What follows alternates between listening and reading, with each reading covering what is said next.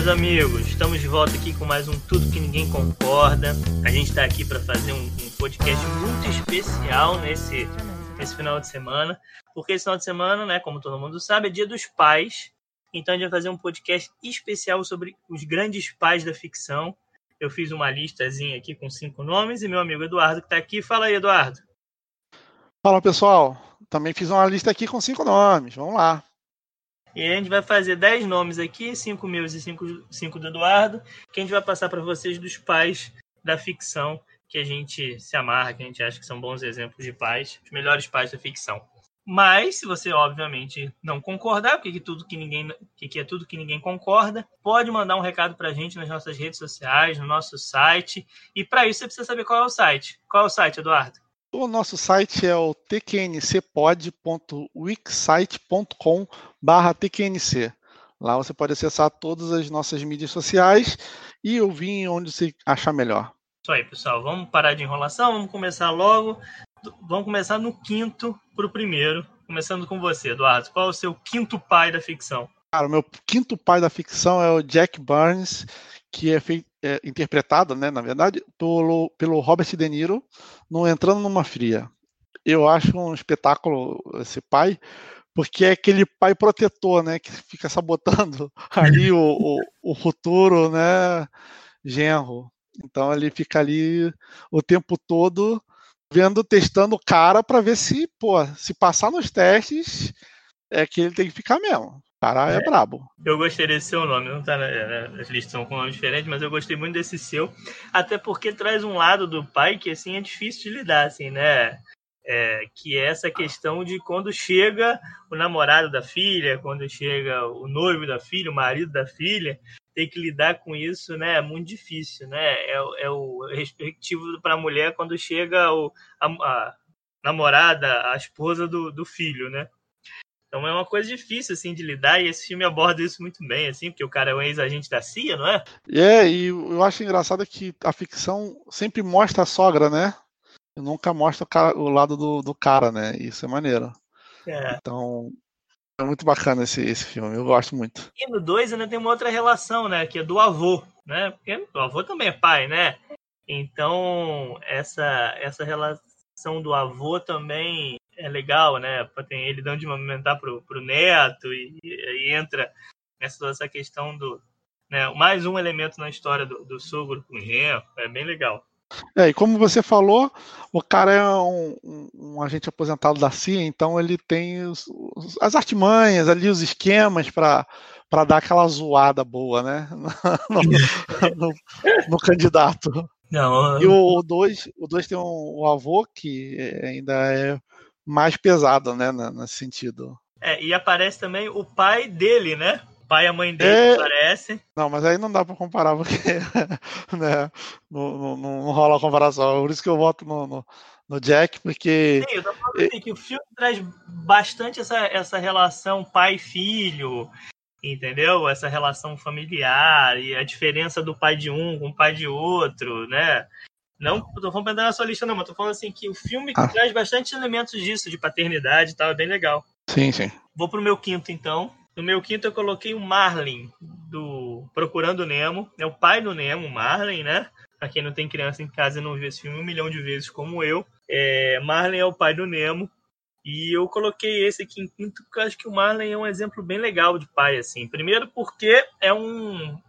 Ele é pai sozinho, né? A mãe do Nemo morre quando ele era muito pequeno né, ainda está no, no, ovinho, né, o começo do, do primeiro filme. Então ele cria o Nemo sozinho e mostra um outro lado do pai também de proteção, mas diferente assim, né? Essa questão do pai ter que criar o filho para o mundo e não tentar proteger ele e, e, a dificuldade de também explicar para o filho as, as, as, as dificuldades da vida, né? A dificuldade de explicar, a dificuldade ficou meio esquisito, mas a, a, a, dificuldade que um pai tem de ensinar para o filho onde ele pode ir, onde ele não pode ir. O filme passa tudo isso, né? Essa, essa essa dificuldade de achar o equilíbrio entre a liberdade e também a liberalidade, assim, não pode deixar tudo, não pode, mas também tem que deixar alguma coisa para o filho poder crescer. Eu achei bem, acho bem legal essa relação deles e sem contar, lógico, o sacrifício do Marlin, né? Que quando perde o filho, larga tudo, vai para o meio do mar, sofre o que for, se arrisca do jeito que for para poder encontrar o filho e trazer o filho de volta para casa. Eu acho engraçado porque, assim, quem não tem criança viu uma vez ou outra o filme, né? Eu, prova... eu posso, posso dar um exemplo que eu só vi uma vez esse filme e nem lembro direito. Então eu teria que ver de novo para poder ver tudo isso que você falou aí. Porque eu mesmo não lembro, não. Eu lembro que eram a dupla de peixe, né? O Nemo e a Dory, eu acho.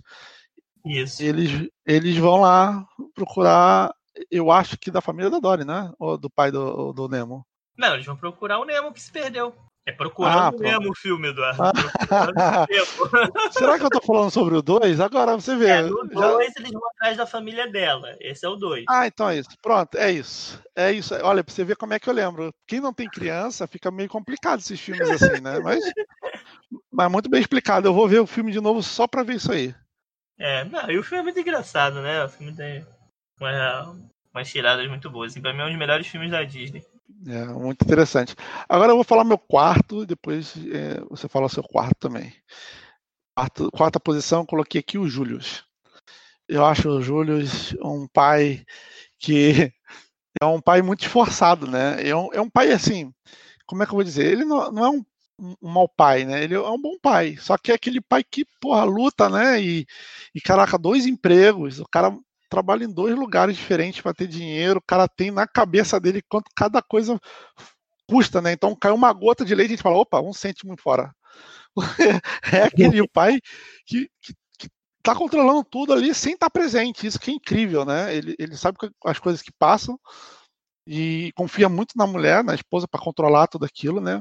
Mas ele tem a noção do que acontece ali e na hora que tem que aparecer, ele aparece e manda, né? Eu acho é. muito legal. É, eu vou te falar que o Júlio eu nunca vi.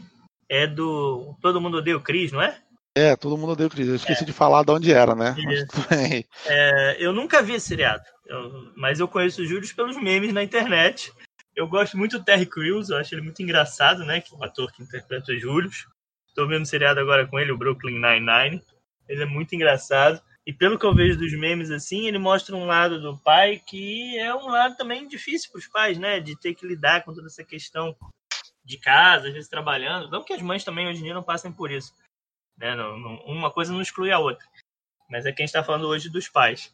Então, essa dificuldade, vezes, trabalhar em dois empregos, ou trabalhar em um e ter um tempo para ir, um tempo para voltar, ficar pouco tempo com as crianças, né? E ter que controlar o que está dentro de casa, o que está acontecendo. Então, eu acho que ele, pelo que eu vejo do, do, do Júlio, ele me passa isso, assim. É, então, eu, eu, eu acho muito legal, porque é um pai que não tem muito tempo para ficar com os filhos, né? E, mas ele se torna presente, porque os momentos que ele aparece na, no seriado eh, são momentos muito importantes, né? E mostra esse lado do personagem que eu acho muito interessante. Eu, olha, você que não viu, eu acho uma série muito legal, muito descontraída, é rápido, né? É daqueles é, seriados curtinhos. É, mas você descobrir onde é que passa. Mas eu tenho vontade de ver. Ah, muito legal. Mas você, você pode ver com aquele meu amigo, que a gente falou é, na edição passada é. do, do, do, podcast. Quem é, não ouviu, ouve a edição passada. É, não, tem essa opção também, né? Eu vou falar com ele seu amigo também, se eu não achar em nenhum lugar. Mas eu vou te falar que hoje em dia, se tiver na Netflix, na, na Prime, assim, eu acho mais fácil, porque esse amigo dá um certo trabalho até ele, falar com ele, pegar com ele, é... assim, né? É... Tem sequênciazinha, é verdade. vezes ganha a gente. Mas tudo bem, vamos lá. Próximo. Meu quarto colocado aqui é o Philip Banks. Todo mundo conhece, é o Uncle Phil, tio Phil, do Um Maluco no Pedaço. A série, assim, clássica, né, que lançou aí o Will Smith pro estrelato. E que tem o, o tio Phil é um personagem importantíssimo na série, né? Porque o, além dele ser acabar se tornando a figura paterna do Will Smith, ele é o pai dos, dos filhos dele, que né, do Carlton. É, Vanessa, não é o nome da, da irmã do Carlos? Que é, Carlton? É. Ah, eu acho que é, eu não tenho certeza, mas acho que sim. É, mas, mas, assim, ele, ele, além de ter os filhos dele, ter aquela relação, eu também acho que mostra um lado legal, assim, do quanto ele é importante como pai sem ser pai, né? Ele é, tio, ele é o Uncle Phil, tio Phil, mas ele é a figura paterna, ele é o pai na prática do, do Will Smith, assim. E... Só, para só, só parênteses, é a Hillary e a Ashley. Hillary e Ashley. Vanessa, Vanessa é. acho que eu tô confundindo Vanessa com um do próximo que a gente vai falar. Mas o, ele tem essa figura paterna, né? Ele não é o pai biológico do, do, do Smith, mas ele assume essa figura paterna dele, ele que ajuda a criar, coloca ele na casa dele. Muitas vezes é ele que tem que dar uma bronca no, no Will Smith lá, né, pra, pra botar ele no eixo, mostrar como é que tem que ser as coisas. E no final das contas, né, ele vira membro da família mesmo, ele vira filho ali, irmão do Carlton, irmão de todo mundo. Eu acho que esse, esse aí representa bem o paizão, né? Aquele paizão que a, a, agrega as pessoas na família e, e dá conselho e essas coisas, né? Bota na linha. É bem um paizão mesmo, assim. Eu achei ele uma figura bem legal, assim.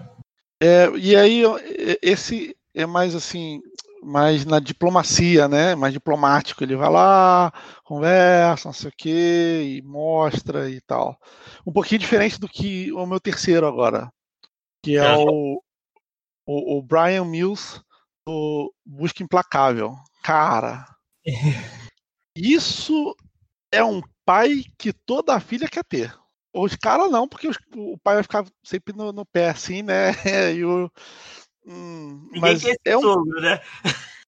É, ninguém quer ter sogro, porque assim, o cara, é, óbvio, mais um agente do governo, né? Mas assim, é pé na porta e tapa na cara. O maluco já chega chegando, mexeu com a filha dele, meu amigo. Ele vai onde tiver para buscar. Tem essa não. Ele deixou lá a parada de ser agente para ficar com a família e leva a filha dele. Ah, meu amigo, não faz isso não, faz isso não. Aliás, não faz isso com nenhuma filha, né? Não se faz isso na vida, né? Vamos deixar claro aqui que isso não se faz. Mas Fizeram com a filha dele. Aí o bicho pegou. Aí o bicho pegou, por causa da filha dele, muita gente morreu. Puta, foi foda. Mas eu gosto muito, eu gosto muito. Eu acho que não, eu... é, aquele pai truculento mesmo, que não brinca com ele, não. É, eu, eu gosto muito do Busca Implacável, dos três filmes. O filme é muito bom, os filmes são muito bons. Acho muito do Lion Neeson. Quando eu vejo que é filme com ele, eu já, pô, vale a pena, vou ver. E até hoje nunca me decepcionou. É, agora tem uma coisa, né? O que eu tava pensando aqui. Ele, é, a história do Busca Implacável é parecida com a história do Procurando Nemo, só que de uma forma diferente, né? Lógico que um é filme Forma truculenta. Mas assim, é, são dois pais que vão atrás, pô, fazem qualquer coisa pelos filhos, né? De, de assim, meu filho tá perdido, eu tenho que encontrá-lo, e vai atrás, e, e, enfrenta o que for, se arrisca, né? Então, nesse sentido, eu acho que é uma, um, um paralelo, assim, entre os dois. Mas assim, na verdade, todos os pais fazem isso, né? Mas cada um faz isso de uma maneira diferente, né? Se for parar pra pensar, né? É, mas é que algumas histórias o filho se perde, né? E aí, nesses dois, os filhos se perdem e eles têm que ir atrás do filho, entendeu? Aí eu fiz essa relação. É, eu sei, mas é, o perder pode ser uma coisa mais metafórica, né? Se perde numa, situação da vida, mas é, tudo bem, eu entendi. Se perde mesmo na, no, no mundo, né? Vamos dizer assim. Fisicamente, sim, sim, sim, sim. Pronto, tá bem. Qual o seu terceiro? Então, já que você está falando de se perder, aí tem uma forma de se perder metaforicamente no meu terceiro. O meu terceiro é o Daniel Hillard. Se eu falar Daniel Hillard, ninguém sabe quem é Daniel Hillard, né? Mas Não Daniel mesmo. Hillard, todo mundo sabe quem é. Daniel Hillard é o papel do Robin Williams no filme Uma Babá Quase Perfeita. E aí tá o, o se perder metaforicamente, porque ele se separa da mãe, né? E ele fala até no filme, poxa, eu todos os dias da minha vida eu vi meus filhos, eu nunca fiquei um dia sem ver meus filhos. E ele perde o contato com os filhos, né? Ele vai passar a ver os filhos de final, alguns finais de semana e tal, vai perder esse contato. Então é o perder metaforicamente. E aí ele dá um jeito dele de estar com os filhos todos os dias, se fantasia de uma babá e vai ter a babá quase perfeita. Foi um dos meus filmes favoritos, né? Filme de sessão da tarde, mas também acho que é um filme genial eu sou fã do Robin Williams, acho que é um dos melhores papéis dele, assim, ele tá muito bem nesse filme. É um filme engraçadíssimo e mostra isso, assim, o pai que quer estar com os filhos, que quer estar perto dos filhos, que sente falta do contato com os filhos e vai também as últimas consequências para isso.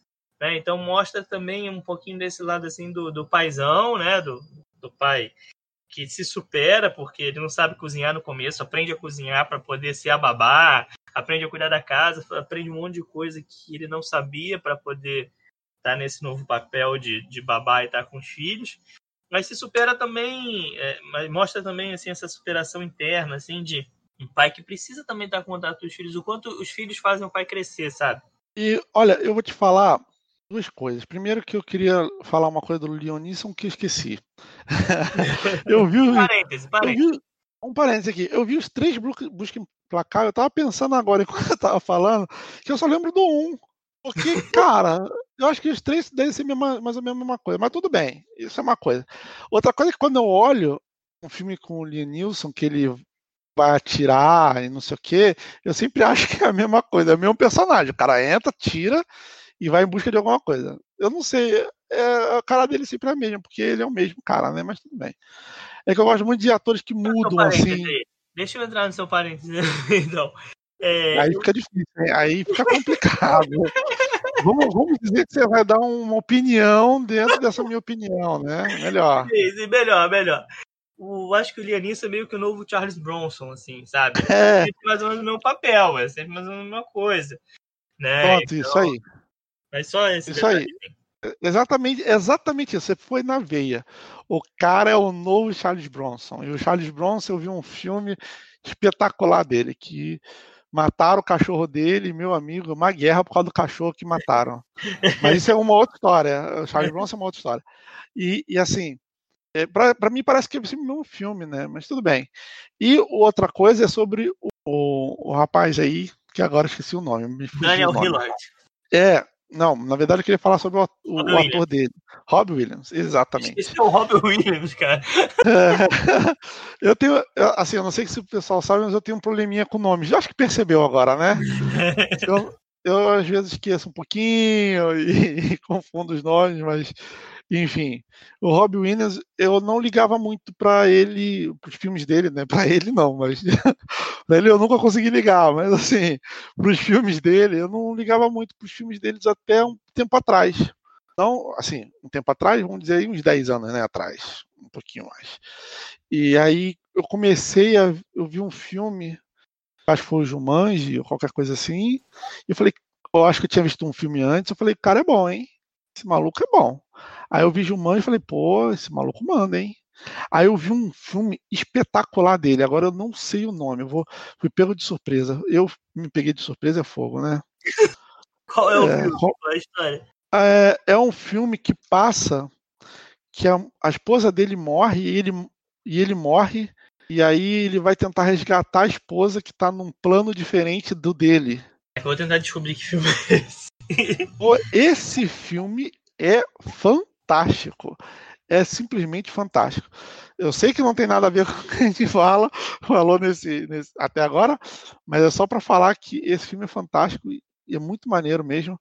E, e aí eu vi o quão é legal ele, né? Assim, quão ator ele é, quão bom ele é. E depois eu vi aquele como é Damon também, e é Gênio Rebelde, se eu não me engano o nome, e é outro filme espetacular. Então, assim, Quase todos os... Amor Além da Vida é o nome do filme. Ah, isso aí, Amor Além da Vida. É fantástico esse filme. E esse jovem rebelde, gênio rebelde, eu acho que é gênio rebelde. É gênio indomável. Indomável. Pronto, é Goodwill Hunting, eu acho isso, o nome isso, em inglês. É, é porque eu acho que também muda o nome dependendo de ser Brasil, não sei o quê. E é... é Pronto, e é esse, eu vi esse filme já aqui, né? Então eu achei fantástico esse filme também, muito bacana. E, e aí todos os filmes que tem ele eu quero ver e só não entro, só não consigo ver porque tem várias outras coisas que eu vejo ao mesmo tempo, né? Mas assim. E esse é, esse da Babá é um filme que eu não vi. Eu, muitos falam, eu sei no porque. Brasil, esse filme passava um milhão de vezes na sessão não. da tarde, Eduardo. Cara, por incrível que. Ó, Jumanji também passava e, e por isso eu vi. é o seu é um próximo filme. Põe na lista aí uma babá quase perfeita pra você ver. Cara, o filme é muito bom. Eu sei, cara, todo mundo fala e, e, tem memes e tem tudo e, cara, eu não vi. E, igual o, Bom Dia Vietnã, todo mundo fala, não sei o quê, e eu não vi. Muito e o Jumanji eu não tinha visto, não tinha visto é Jumanji até... Não vi. Olha que maravilha. Eu tô, tô, eu tô um iniciante aí do Robbie é. Williams, né? Eu tô um iniciante. É, agora eu vi Flubber, Uma Noite no Museu, um Homem Bicentenário e, e alguns outros assim, né? E Insônia. Ele fez o gênio do Aladdin animação, né? Agora é o Will Smith no novo, mas ele fez o gênio original do, do Aladdin, é ele que dubla e o desenho é feito com base nele, assim. A, a, o desenho do gênio é feito com base nele. É, então, mas eu já, eu já vi dublado em português, né? Porque eu era criança. mas, mas tá bem. É o dublador eu... dele que faz. É, é o dublador dele, mas não sabia que a voz original era dele. Mas vamos continuar aqui, porque o Rob Williams rende, né? Rende é. que é uma maravilha. Vamos aí pro seu segundo. O meu segundo é o Henry Jones. Quase falei Henry Ford, cara, mas é Henry Jones. Porque sempre que fala Henry eu lembro do Ford, mas. Se é falar Henry Jones. Jones, eu acho que ninguém vai entender, cara. Você vai ter que explicar melhor. Ah, tá bom. Esse cara é o pai do Indiana Jones no Indiana Jones e a Última Cruzada. E eu acho fantástica que assim, ele, ele é aquele pai, muita relação de pai é assim, né? É o pai tá ali compenetrado na, na, nas coisas dele. E não, e, assim, não é que não dá a, atenção, mas os, os, filhos às vezes falam coisas que para ele não é importante porque ele está compenetrado naquilo, né? E, e, você vê que a relação vai se desenvolvendo no filme. E, quer dizer, é, o pai de outra época e o filho. Isso acontece muito hoje, né? O pai é de outra época, o filho é dessa época e ele não entende muito bem como que as coisas funcionam pro lado do filho, né? E aí ele vai vendo durante o filme e, e o inverso também acontece, né? O filho vai aprendendo com o pai como que as coisas funcionam para ele, como modo de pensar e de fazer as coisas e tal. E eu acho isso legal. O pai não, o pai não tem ideia do que acontece com o filho, como as coisas funcionam, mas está ali do lado, né? E aí a relação vai estreitando pelo convívio que eles vão tendo ali. Eu acho muito legal esse, esse pai também. Eu acho que é o pai que ser, talvez no futuro, porque eu não vou entender a mínima do que meus filhos vão falar, né? Eu acho legal no, no Dr. Jones, né? Que é o pai do, eles chamam no filme ele de Dr. Jones, né? É, eu acho duas coisas legais. Primeiro, é um pouco isso que você falou, eu acho que é essa questão do, da diferença de, de, de gerações, mas assim, de, de, de, formas de encarar a vida, né? De um ter um jeito de encarar, o outro ter outro jeito de encarar. Acho que até mais do que a questão da tecnologia em si, das coisas mudarem, mas é que muitas vezes o pai e o filho têm uma forma diferente de encarar a vida, né? De, de querer viver e, e o choque de saber lidar com isso, né? E, e, é, e eu vou te falar, em, em, é, além de, de, isso que você está falando, para complementar um pouco o que você está falando, um é historiador e o outro ele é, ele é de literatura, Teólogo. né? Teólogo, alguma coisa assim. E, e, eu acho que assim a, a, a visão de um o do pai, do Henry, é uma visão mais filosófica e do filho é uma visão mais prática, né? É, isso aí. por isso o choque, né? É impressionante. é um pouco do que você falou. Faz tempo que eu não vejo, assim, vi várias vezes, mas faz tempo que eu não vejo Indiana Jones a Última Cruzada, mas pelo que eu lembro, assim, né, eu lembro que também tem uma questão muito do, do filho aceitar o pai, né? Nesse filme. Porque me parece que o, o Dr. Jones, assim, ele, ele meio que aceita o filho, só não, assim, ele não se, não, ele não muda, entendeu? Ele aceita tá velho diferente. É, não, ele aceita que o filho é diferente. Mas assim, ele tem o jeito dele. Eu vou ter o meu, ele vai ter o dele. E isso incomoda o Indiana Jones, porque ele queria que o pai mudasse, entendeu? E o filme é um pouco disso, de do Indiana Jones entender que o pai não vai mudar mais. O pai já é o que é. Né? E aprender a aceitar o pai do jeito que é. E um pouco do pai também não forçar tanto a barra para o filho aceitar, entendeu? Dar o tempo do filho das coisas acontecerem isso é uma coisa importante na relação pai-filho, assim, eu acho bem legal. E, uma coisa interessante nesse filme que você percebe que desde o início, mesmo eles não tendo contato e não sei o quê, o pai confia no filho, mesmo sem saber as coisas que o filho faz ou como que ele lida com os, uh, os temas, né? É. E ele confia, mas o filho não confia tanto no pai por achar que ele é de uma outra geração e tal. Eu acho e isso que é legal. Coisa que eu ia falar agora acho que o Dr. Jones, é o Henry Jones, né? O Dr. Jones é, é um tipo de pai que também existe muito aquele pai bem crítico. Aquele pai bem exigente, assim, sabe? Que, que força o filho sempre a ser melhor e que gera uma relação. Isso tem muito em filme, em ficção, mas também acontece na verdade, assim. O filho acha que nunca é bom bastante para ele, então acha que nunca foi aceito pelo pai, porque o pai tá sempre exigindo, sempre criticando, sempre querendo mais. Mas na verdade a história não é essa. O pai sabe que o filho é bom, mas ele quer sempre que ele alcance o máximo possível, seu potencial máximo. Então, também o pai erra por nunca demonstrar que o filho é bom, que o filho já conseguiu bastante coisa, né? Que ele pode conseguir mais, mas que ele é orgulhoso do filho. E eu acho que o filme também passa um pouco disso, assim, eles aprendendo a lidar com isso, a crítica do pai, não como algo que porque ele é ruim, não porque o filho é ruim, porque o filho não, não, não, não é amado, mas porque o pai ama tanto o filho que quer que o filho alcance o máximo dele. E o filho aprendendo a lidar com isso, o pai aprendendo a lidar com isso. É, mas você vê que o pai aceita, né? Mesmo o, o, ele quer sempre o melhor. Acho que todos os pais querem isso, né? Sempre o melhor para os filhos. O, e, e, esse conflito de que não sou o melhor pro, é, é mais no filho, né? Não sou o melhor para o meu pai, eu não sou aquilo que ele espera. Mas na verdade o pai aceita como, como é, né? Eu acho que é engraçado que você vê isso nesse filme, você vê bem isso. Esse choque de geração, esse tipo de, de, de crítica, de pensamento, e é muito legal. Eu gosto muito. É, eu acho assim, eu gosto especialmente do Dr. Jones, porque eu me vejo muito tipo de pai que ele é. O pai, assim, implicante, porque ele é muito implicante, né? Fica o filme todo chamando ele de Júnior, em vez de chamar ele de, de Indiana, né? Pelo nome, fica chamando ele de Júnior e, e claramente Mas... pra deixar o Indiana Jones irritado. Mas não é só isso, né? É o nome dele, pô. É, o pai vai chamar pelo nome. Mas tem um pouquinho de implicância, né? Esse, esse pai implicante esse pai exigente também, né? De puxar o filho para ser o melhor e tal. Eu me identifico muito com esse tipo de pai. Mas eu vou te falar que isso acontece e na minha família tem. Minha mãe tem dois nomes, é um nome composto, né? Por dois nomes. E minha avó não queria um dos nomes e meu avô queria aquele nome. Então, o, mi, o meu avô chamava ela sempre por um nome, e minha avó chamava sempre pelo segundo nome. Olha que loucura.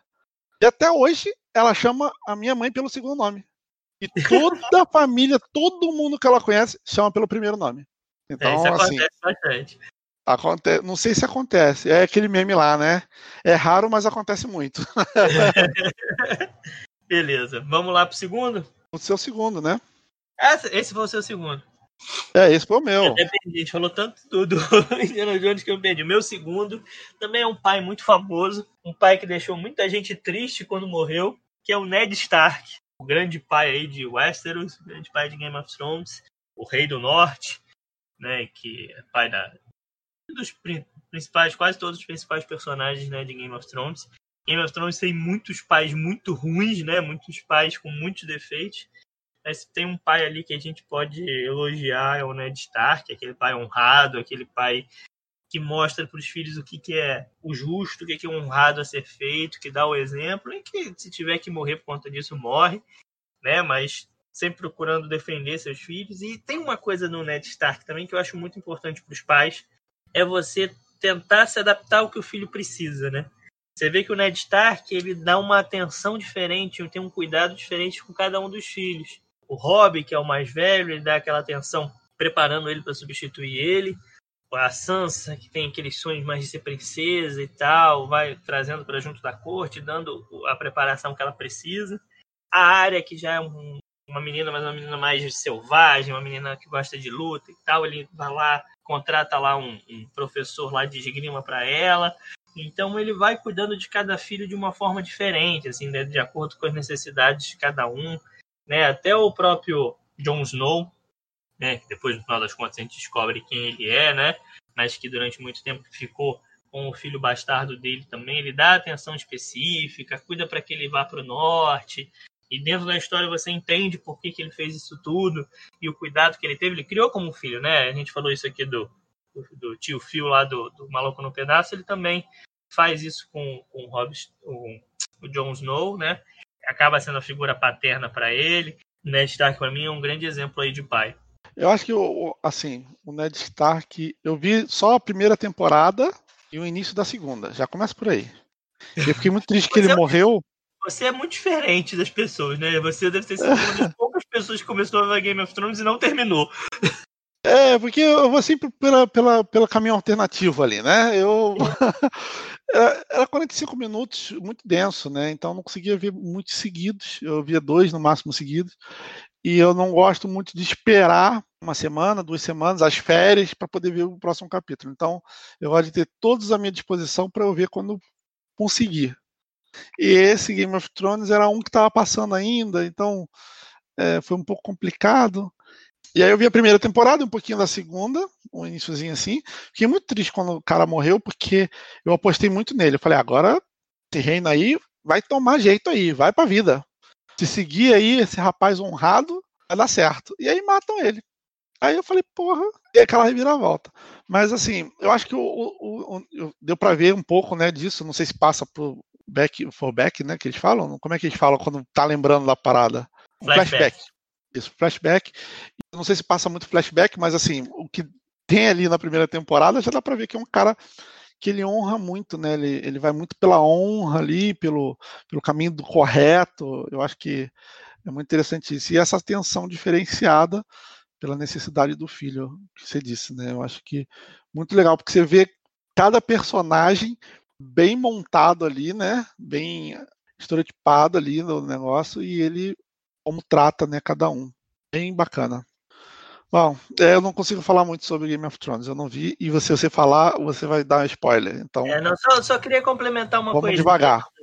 Eu só queria complementar uma coisinha aí que você falou, do Ned, né, que ele acaba morrendo, mas você vê assim a importância também do pai, né, na, da figura paterna para todos eles no ao longo da história. Não vou dar spoiler, não vou contar, mas quem viu a, a série, quem leu os livros, eu li os livros também, você percebe o quanto a figura paterna, a figura de, do pai, né, para eles, acaba acompanhando eles a história inteira. Não só relembrando o que aconteceu, mas porque o pai também fica ali para eles como sempre uma referência. Quando eles tinham que fazer uma coisa, o que, que meu pai faria? O que, que o Ned faria? O que, que, né? Então, isso acaba né, essa importância do pai mesmo mesmo futura, né? Mesmo para além dele, né? Porque o pai acaba construindo algo que não é só ali enquanto ele está ali.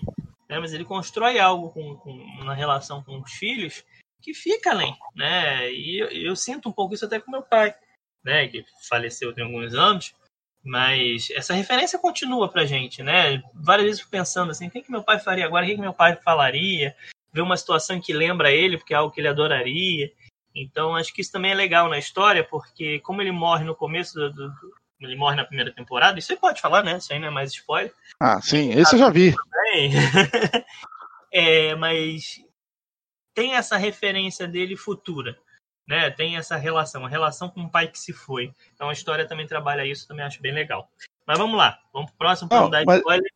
Rapidinho, é, esse lance do, do pai é engraçado, porque é, produções americanas, eu não vi isso em muitas produções, mas as americanas sempre tem isso. Quando o pai falece, a pessoa pensa, ah, o que, que o meu pai faria? Porque é uma referência, né?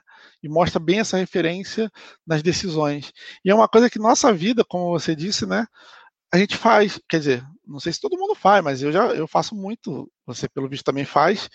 É, meu pai faleceu há muito, muito tempo, mas eu sempre pensei, pô, que ele faria nessa situação? E, e tomava decisão baseada nisso. Será que isso aqui foi a melhor coisa que eu fiz? Será que ele ficava, ficaria orgulhoso, né? E é, é uma coisa que acontece na vida e o, o, cinema americano retrata muito e eu não vejo isso em muitos lugares. Eu acho estranho. Eu não, até hoje, até você falar, eu ficava, pô, será que eu sou o único que pensa dessa maneira?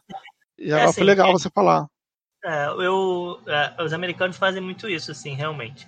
É, mas eu acho que é uma coisa de todo mundo, e não só para pai, né? Para pai, mãe, né? E pessoas muito próximas da gente. Mas pai e mãe têm uma relação com a gente muito próxima, né?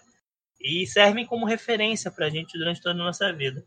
Então eu acho que é isso, assim. Você, eles nunca se vão de verdade. Eles estão sempre junto da gente, né? De uma forma ou de outra, eles estão junto da gente, com a gente, né? Não só pelo que construíram, né? Até onde eles nos deixaram, mas também por, porque tem uma companhia ali que está junto de você, nos seus genes, né? Nas coisas que você faz, você fica, se pega fazendo coisas. Pô, isso aqui meu pai fazia. É, quantas vezes eu tô dando bronca nas crianças e falo, pô, tô falando igual meu pai, né? E isso serve para mãe, né? Também. Né? Então é uma coisa que a gente. Eu acho que todo mundo passa por isso sim. Mas eu acho que o cinema americano, né? A ficção americana, né? O entretenimento americano, ele tem uma capacidade assim que reproduzir a vida normal das pessoas que talvez a gente não encontre tanto em outros lugares. O cinema do cotidiano, do dia a dia, né, uma série também mostrando isso. E eles fazem isso muito bem feito, talvez por isso que eles têm os outros não. Então, é isso eu acho muito legal deles. Bom, vou falar meu primeiro agora. Meu primeiro é o Michael Richard Kyle. o Michael Caio do Eu, a Patroa e as Crianças. E eu vou te dizer por que eu vou eu eleger ele como primeiro. Porque eu acho que assim, ele é mais ou menos um equilíbrio, né?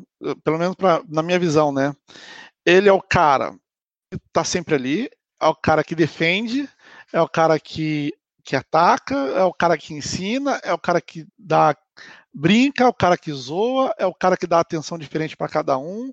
Então, para mim, ele é um paizão completo, lógico. Ele é mais uma parte é, cômica, né, da coisa, porque o seriado é cômico, né? É, eu acho que assim, né? É estereotipado e tal, mas é. a essência tá ali. A essência tá ali. E a minha esposa diz que eu seria muito parecido com ele, assim, nas pegadinhas, de zoar e tal. Então, eu acho que assim, ele além de ser um equilíbrio, eu acho que a parte cômica é muito bacana. E eu acho que assim, ele tem um modo de ensinar que é mais ou menos o que eu faria, né? Mostrar ali na prática que aquele não é o melhor jeito, o outro e tal. Mas talvez um pouco menos zoeira, porque a vida real é um pouco diferente, né? Mas é, eu acho que ele é um completo, assim, é, um, é uma mistura de todos, e eu acho muito bacana ele como pai no, no seriado. Não, eu acho assim, é um dos seriados que eu mais gosto, né? Acho muito legal Eu e Patrulha as Crianças, né? No, né? Para as crianças? Português? Sim, sim, é. É, é porque em inglês o, o, nome é diferente, né? É My, é My Wife and Kids. Mas assim, é um seriado pô, fantástico, muito engraçado. Eu, eu, sou fã já do Michael Kyle como personagem mesmo, e eu acho isso, assim, primeiro eu tenho que concordar com a Deca. A Deca, você está certíssima, ela que nos ouve. É, eu acho que o Eduardo vai ser esse tipo de pai mesmo. De brincar, de fazer pegadinha, de, de fazer esse tipo de coisa, a sua cara.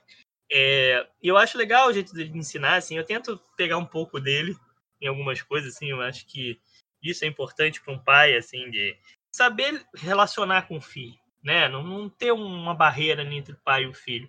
Ele é muito próximo dos filhos dele, mas sem perder aquele papel de pai, aquele papel de autoridade, né? mas ao mesmo tempo dar liberdade para os filhos estarem próximos, de contar o que eles estão passando, de, de, recorrerem quando precisam de ajuda. Então eu acho que ele consegue ter esse equilíbrio que você falou do pai, de estar próximo do filho, mas. Porque pai não é amigo, né? Pai pode ter uma amizade com. tem que ter uma amizade com os filhos, mas é uma amizade diferente, uma amizade de pai. Então ele não pode simplesmente ser mais um amigo como outro amigo qualquer. Na amizade dele, ele tem que manter o papel de pai e de filho. É, senão também se embola as coisas e se perde um pouco. E ele não consegue ser pai. E eu acho que o Michael Kyle é um grande exemplo disso. É, assim, quando, o problema é que quando embola é o respeito, né? E tem alguns episódios que ele mostra isso, que uh, o Júnior, principalmente, está crescendo e desafia ele várias vezes e mostra que o respeito não está ali 100%, e aí ele mostra, consegue mostrar o lugar dele do, do Júnior de filho mesmo. Olha, eu sou pai e você é o filho. Então é assim que vai funcionar. Então vamos, vamos, vou te mostrar e mostre, não sei o que. É muito legal.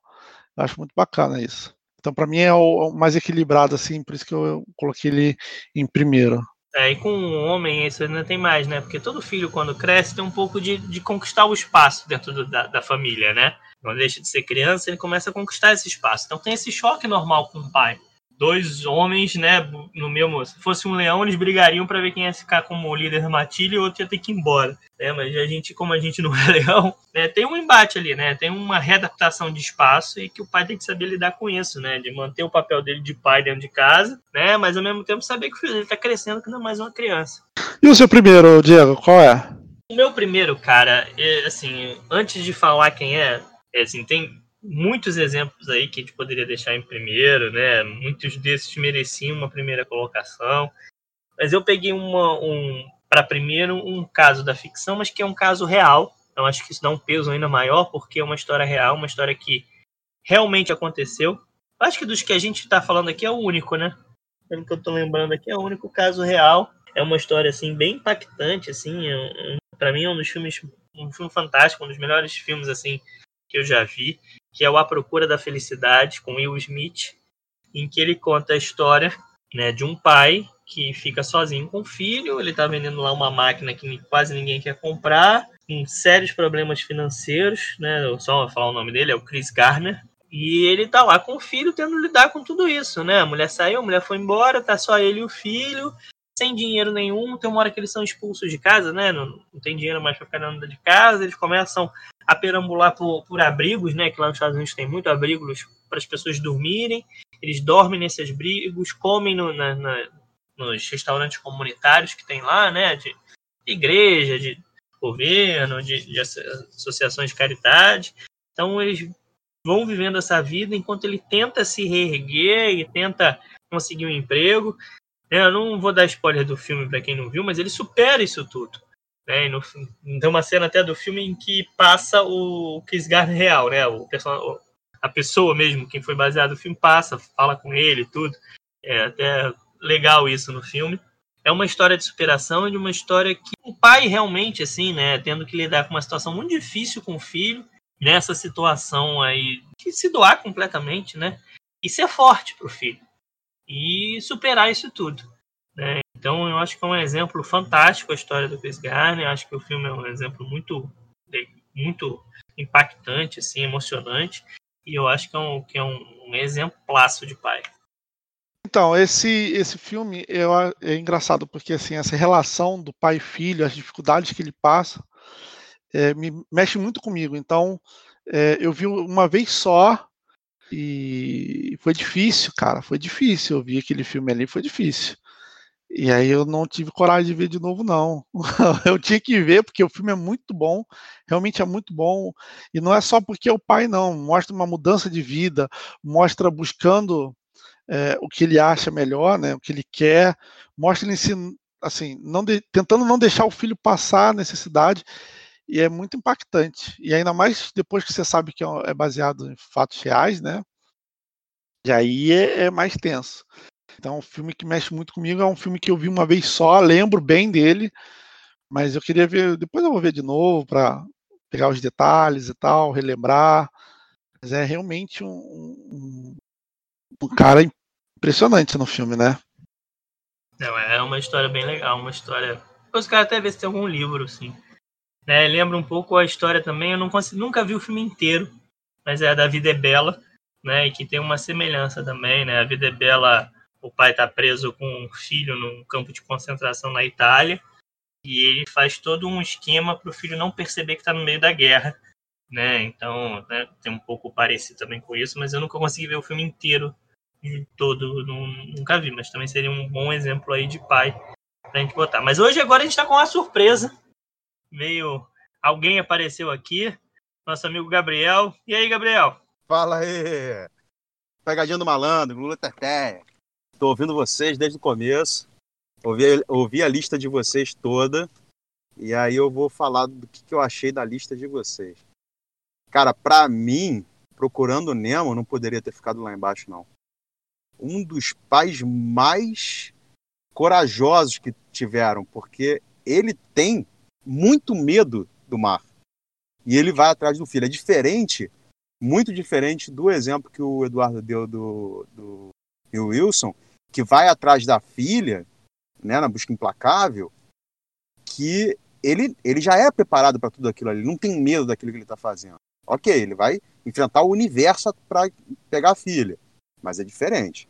Ele sabe o que ele está fazendo, ele está indo atrás não, daquilo que ele sabe. que você colocou que a gente esqueceu de falar, realmente né? O, o Marlin ainda tem isso. Ele enfrenta é. o medo dele porque o amor pelo filho dele é maior. É, isso aí. Eu lembro também é, que vocês estavam falando de outros outros pais dentro dessa lista, né?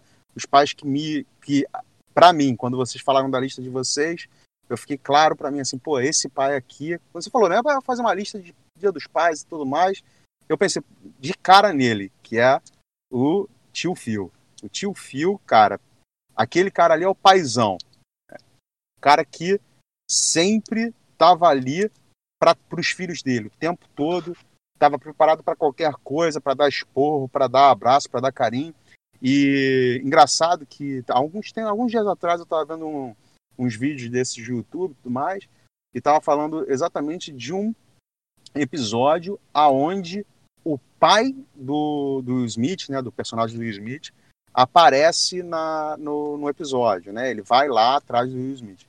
E aí tava falando exatamente disso, da relação em que acaba sendo do tio Phil como sendo o pai dele, como sendo a pessoa com quem ele pode contar, como sendo a pessoa que vai ensinar ele, que vai dar bronca, que vai estar é, tá ali para dar um abraço quando precisar, para enfim, para tudo, né? É o, é o pai, é o cara que. Mas isso aí foi eu. Eu disse isso, porra. Tá concordando com tudo que a gente disse.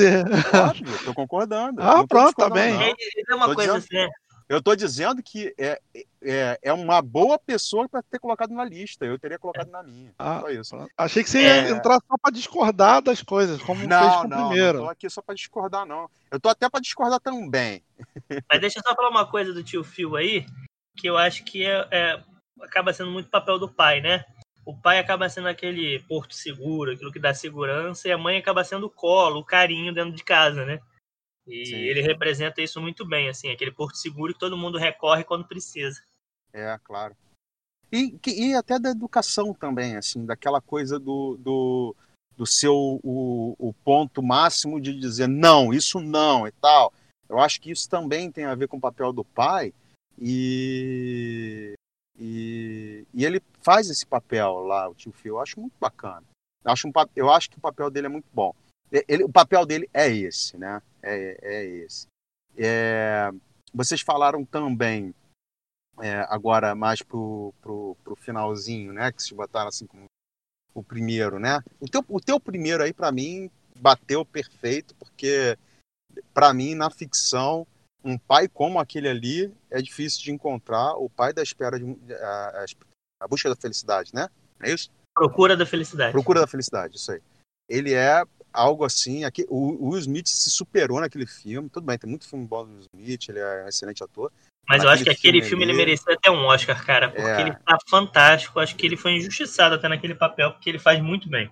É, o papel dele tá incrível e, e é, é o que você falou. É uma história real, por mais que né, ali tá, tá é cinema, né? Lógico que não, não é exatamente daquele jeito, pode ser pior, pode ser melhor, enfim. Né? Não é daquele jeitinho que tá ali. É, mas, pô, cara, só de você saber que aquele pai passou por tudo aquilo, sabe? E tem mais, ele nunca duvidou em momento algum que ele iria ficar com o filho, né? Não é "Ah, a mãe perdeu a mãe ou qualquer coisa do tipo, não. Ele tipo, foi assim, pô, é, é, vamos separar, não tem problema, mas o meu filho fica comigo, né? Aquela coisa do, do. Meu irmão, pode me tirar tudo, menos o meu filho, né? Isso é incrível. Ah, e um outro também que você falou, que é do, da Babá, uma Babá quase perfeita, que aquele filme ali é espetacular, concordo com você. E tem uma coisa que vocês não comentaram com relação a ele, que me chama a atenção, que é o seguinte, ele não faz aquela coisa, não, quero ficar com meu filho por birra, não é isso. Não, é fala porque ele sente falta mesmo É. dos filhos, né? E ele sempre. E, eu- e esse foi o problema do casamento dele, porque ele sempre foi brincalhão, ele sempre foi uma criança, ele é um cara imaturo, né? E ele estava ali com os filhos de forma que ele é praticamente de igual para igual para os filhos dele o tempo inteiro, no começo, né? Quando ele começa o filme. E aí, quando ele percebe que ele não vai ter os filhos dele mais com ele, parece que o mundo vai acabar, parece que, sabe, estão tirando a vida dele, né?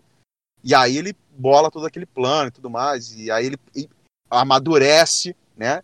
Por- exatamente por conta desse, desse trajeto que ele faz dentro da, da família dele ali e tudo mais, da perda dos filhos e tudo mais. E isso é muito bacana, mostra muita coisa ali dentro da relação pai e filho, e eu acho sensacional. Então, assim, esses são os comentários que eu tenho para fazer. Das e algum que a gente não colocou, você colocaria? Ah, sim, colocaria. É, dentro, eu acho que você colocou o Nemo e na verdade dentro da Disney a maioria desses desenhos tem essas relações paternas complexas, né? É, então assim, se você colocar aqui o Simba, né, lá no no, no, no Eu Rei pensei Leão, nele né? também. o cara pô dá a vida pelo filho, né? É um, né? E por aí vai, né? Tem um monte de exemplo. Então ali tem um monte nos- nesses desenhos. E o aí Simba é o, é o Musafa, né? O Mufasa, Mufasa. Mufasa. Mufasa. É, Mufasa. Mufasa. Mufasa, isso aí. isso. É, o pai do Simba, né? Isso aí. Ele, ele dá a vida pelo filho, né? E aí, pô, isso é E é muito um pouco bacana. aquilo que eu falava com o Eduardo, do pai continuar sendo a referência do filho mesmo depois de ir embora, mesmo né? depois. Exatamente. referência e dele é termina o filme ele fazendo essa referência, né? Termina o filme ele fazendo essa referência. É. tipo, né? Eu quero ser igual ao meu pai, eu, né? E tudo mais. Exatamente. E, isso tem tudo a ver mesmo, é, é pura verdade. E, e aí, pensando nos desenhos, e aí fugindo até da Disney, é, existem dois filmes muito bacanas com relação. que é, O filme inteiro é só essa relação pai e filho, que eu gosto muito, que eu acho muito bacana. Quer dizer, filmes não, desenhos, né? Desenhos animados. Um é filme, outro não, outro não é. Mas a, a relação é essa coisa do pai e filho, um deles, que é o, o meu malvado favorito. Por mais que tenha aquela coisa da vilania e tudo mais e tal, não sei o quê, o meu malvado favorito, ele fala sobre relação pai e filho o filme inteiro, né? Tanto um quanto dois. Pai, né? Exatamente. Tanto um quanto dois, né? É... E é muito interessante é, é, o meu malvado favorito, que é essa coisa do cara é um vilão, ele é malvado e de repente ele se vê com filhas, né? Com meninas. Isso é muito bacana, é muito bem feito e eu acho que é mais ou menos por ali mesmo quando você se torna pai, assim, pai, né? Mesmo de verdade, não tem um filho, né? Mas quando você se torna pai, é mais ou menos aquilo ali. Né? É... E tem um outro desenho animado, né? Quando você falou de, dos desenhos, eu lembrei, que é o do Homer Simpson, que, que ele é um pai completamente fora do convencional, né? Ele faz tudo de errado ali com a família dele, mas ele continua sendo um baita de um paizão para os filhos dele, né? Para os três filhos dele. Então, assim, é, eu pensei nesses dois quando você falou de desenho animado, logo me veio na cabeça esses dois. Um outro que eu acho que é o, o Ron Weasley, né? O Ron Weasley não, desculpa. O Arthur Weasley, isso aí. O pai do Ron Weasley. Que ele tem vários filhos e tal, não sei o quê. E é muito bacana a relação dele com os filhos. Mas ali dentro do Harry Potter, no universo do Harry Potter, eu não colocaria ele. Né? Eu colocaria o pai do Harry Potter, o Tiago Potter. Que ele deu a vida pelo filho. Né? Assim como foi a questão do lado do Mufasa. Né? É... é, não. O Thiago também é um exemplo legal, né? Um pai sacrificando, por mais que a gente depois descubra que ele era meio babaca quando era mais novo. é, e aí eu tive outros de pensamentos, que era a questão do, do filme do Interestelar, que a relação do filme praticamente inteiro é pai e filha, né? Desde o começo e até o final, ou seja, a, a solução do universo, a solução para salvar né, a humanidade veio dele, veio do pai, passando para a filha e tudo mais, e aquele, aquele filme me traz essa questão de pai e filho sempre. Mas, ó, Gabriel, é... são só cinco, por isso que a gente não falou de um monte. É, a gente tinha que escolher cinco e falar, mas pô. Se fosse falar de um monte. O Gabriel sozinho tem dez. É, Senão é, não vai, vai ficar enorme o podcast. O podcast. Não, vai, não tem como. É, não, mas eu fui bem rápido aqui nos que eu, nos que eu pensei. Esses eu acho que eu falaria com certeza. E com relação ao Smith, só para fechar o que, que eu tinha para falar, é, eu acho que o Smith faz outro pai que eu também acho bem bacana, apesar do filme ser muito polêmico, ninguém gosta mais, que é aquele filme que. É, Segunda Terra? Não. Eu, não. eu não lembro exatamente o nome do filme, mas é que eles moram no outro planeta terra, e eles voltam para a Terra. Isso aí. E aí ele volta para a Terra com o filho e só os únicos sobreviventes da nave que cai no, no, planeta Terra é ele e o filho dele. Ele passa praticamente o, o, filme inteiro, ele e o filho. Eu acho aquele filme muito bacana, da relação pai e filho também. Né? É outro filme de relação complicada entre pai e filho e Isso. tal, né? Eles têm uma relação difícil, depois. tem uma relação extremamente difícil. Exatamente. Eu só queria fazer uma última menção honrosa aqui, não sei se o Eduardo tem alguma menção honrosa, mas eu queria fazer uma menção ao Darth Vader, porque a gente pensa no Darth Vader, a gente pensa no, nas piores coisas possíveis, né? Ele mata todo mundo, ele mata um monte de criancinha quando ele né, se vai pro lado negro. Mas no final das contas, a relação pai e filho para a história de Star Wars e para o Darth Vader é muito importante. Porque no final das contas, ele morre para salvar o filho, né? Para o Luke não não ser né, ir para o lado negro com o Imperador. E na verdade, o que motiva ele, o que faz ele voltar do lado negro, é justamente o filho dele que não desiste dele, luta por ele, então aí tem que ter uma relação um pouco diferente que a gente está acostumado. Não de um pai que vai atrás do filho, mas de um filho que vai atrás do pai para salvar o pai. É não salvar fisicamente, mas salvar a alma dele, né? Salvar a moral dele, ele voltar a ser bom. Sim, é. Eu tenho, eu tenho aqui uma menção honrosa, na verdade, de um filme que são quatro pais. Aí é brabo, hein? Que é o Pai em Dose Dupla 2. Que aí, além do dose dupla original, né? Que, que já mostram dois pais completamente diferentes, um mais é, valentão, vamos dizer assim, e o outro mais, vamos dizer, diplomático, mais fofinho ali, né? Ela tem os pais dos pais, que são os avós, né, do, do, das crianças, que aliás os filhos é só de um, não é dos dois, né? Mas tudo bem. Então tem os avós, que aí você entende por que, que os pais são daquele jeito. E o atrito entre a diferença deles é muito legal também. Eu não conheço esse filme, não. É, também não falar isso. Pô, como vocês não conhecem, Pai em Dose Dupla, que é com Will Ferrell, que eu não, eu não gosto muito desse ator, não. E o Mark Wahlberg, que eu gosto desse ator, eu acho legal. É, eu... eu... lembro, eu lembro do clássico Três Solteirões e um Bebê. Esse eu lembro. Não, esse, eu não, esse aí eu já não vi. Olha, mais um filme clássico que eu não vi.